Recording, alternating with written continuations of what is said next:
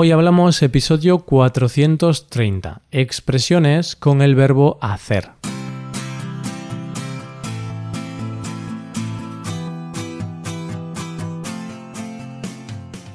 Bienvenido a Hoy Hablamos, el podcast para aprender español cada día.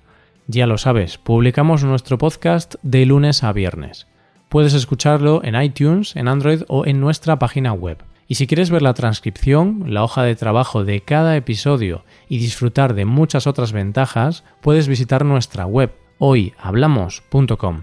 Ahí podrás beneficiarte de cosas como un buscador avanzado de episodios, un lugar en el que votar los temas que te gustaría que se hicieran en el futuro, soporte premium y otras muchas ventajas. Además, si quieres hablar, pasar un rato entretenido y aprender más cosas, te damos la oportunidad de tener clases con nosotros. En estas clases vas a llevar tu español al siguiente nivel. Al final acabarás hablando mejor que yo, ya verás. Dicho esto, vamos a centrarnos en el episodio de hoy un episodio que está dedicado a uno de los verbos más repetidos del español, el verbo hacer. Este es un verbo que lo utilizamos para todo. Hacemos la comida o la cama, hacemos un viaje, hacemos los deberes, pero también decimos que hace frío o que hace una semana desde que fuimos al cine. Sí, hay muchos usos, pero hoy vamos a centrarnos en cinco expresiones. Vamos a verlas. Hoy hablamos de expresiones con el verbo hacer.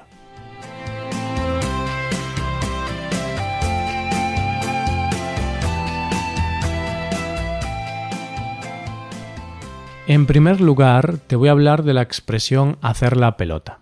Esto es lo que yo le hago a mi novia cuando se enfada conmigo, es decir, le digo cosas bonitas.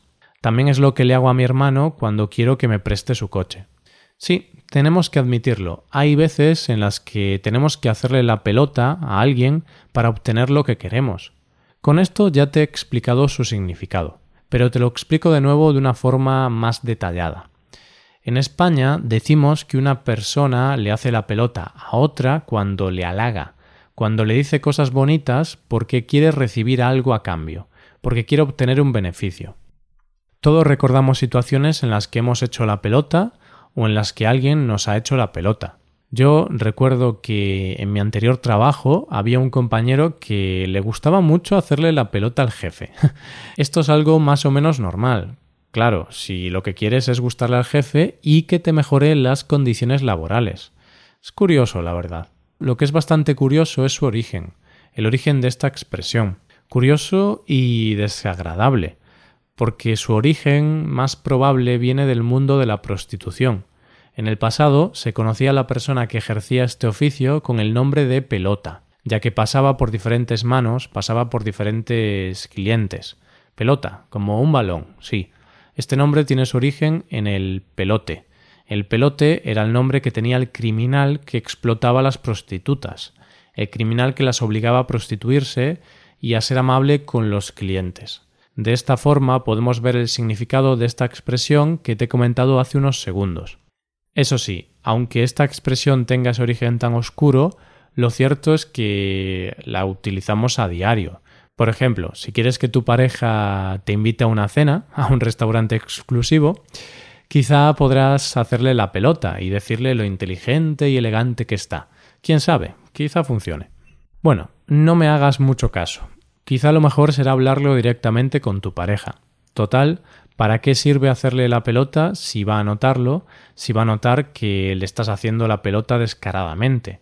Entonces, no me hagas mucho caso. Pues esta es la expresión de la que te quiero hablar ahora, hacer caso. Una persona hace caso a alguien o algo cuando obedece, cuando presta atención. Por ejemplo, si vas al médico porque tienes problemas para respirar, y te dice que tienes que dejar el tabaco, está claro que hay que hacerle caso, hay que obedecer al médico. La salud es lo primero, no cabe duda. Vamos a ver otro ejemplo. Un actor, un cantante o un artista en general tiene dos opciones, hacer caso a las críticas o no hacerles caso. Aquí también está claro que lo mejor es no hacer caso a las críticas, siempre y cuando sean negativas. Bueno, depende.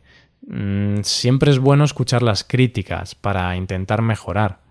Pero creo que si alguien como, por ejemplo, Lady Gaga hiciera caso a las críticas, se acabaría volviendo loca. Seguimos ahora con una nueva expresión con el verbo que nos ocupa hoy, con el verbo hacer, y te hablo de una expresión de la que te he hablado en alguna ocasión anterior, pero ya sabes que una de las claves del aprendizaje es la repetición. Hablamos de hacer el agosto. Esta es una expresión que tiene su origen en la recolección de la uva, en la vendimia, puesto que en el hemisferio norte, como en España, se hace en este mes. Es de esta forma que con la recolección de esta fruta y en general de otros productos se empezó a utilizar la expresión hacer el agosto. Este era el mes en el que se ganaba dinero.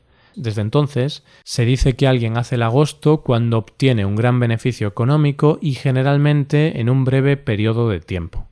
Por ejemplo, ¿te acuerdas de PSI? O mejor dicho, ¿te acuerdas del cantante de la mítica canción del Gunman Style? Esta fue una canción que se hizo muy popular hace unos seis años. Te hablo de este cantante y rapero porque es el ejemplo perfecto de lo que significa hacer el agosto. Él hizo el agosto porque gracias a esta canción se hizo mundialmente conocido y ganó muchísimo dinero en muy poco tiempo. Así que podemos decir que PSI hizo el agosto con la canción del Gunman Style. Venga, confiésalo, seguro que tú también moviste la cadera en la pista de baile al ritmo de esta canción. No sé si con más o menos gracia, pero es probable que lo intentaras.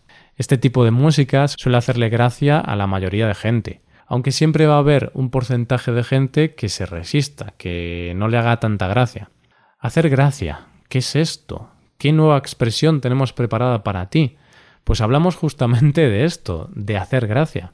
Se dice que algo hace gracia a alguien cuando es gracioso, es decir, cuando algo es divertido. Por ejemplo, la serie Friends es una serie que hace mucha gracia, es una serie con la que te puedes reír horas y horas. Tras esta fantástica serie de televisión llegamos a la quinta y última expresión con el verbo hacer del día de hoy.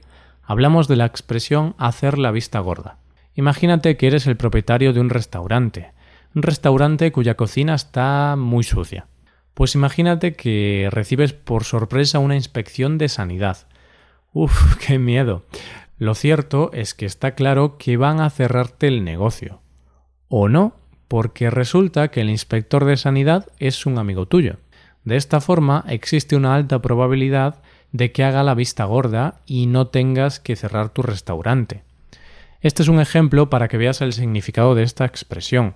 Se dice que alguien hace la vista gorda cuando finge que todo está bien, que no hay ningún problema. Todo ello para no tener que actuar en consecuencia.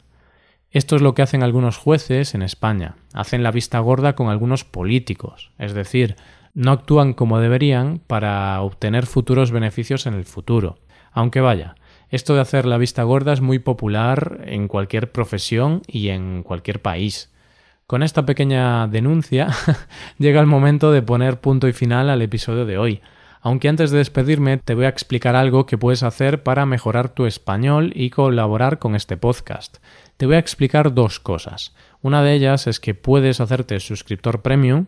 De esta forma te podrás beneficiar de múltiples ventajas como la transcripción de los episodios o la posibilidad de practicar con actividades, entre otras cosas. Y la segunda cosa es que puedes tomar clases de español con nosotros, a través de Skype o a través de cualquier otra plataforma. Así que ya lo sabes, búscanos en nuestra página web hoyhablamos.com. Muchas gracias por escucharnos. Nos vemos en el episodio de mañana, donde hablaremos de noticias en español. Pasa un buen día. Hasta mañana.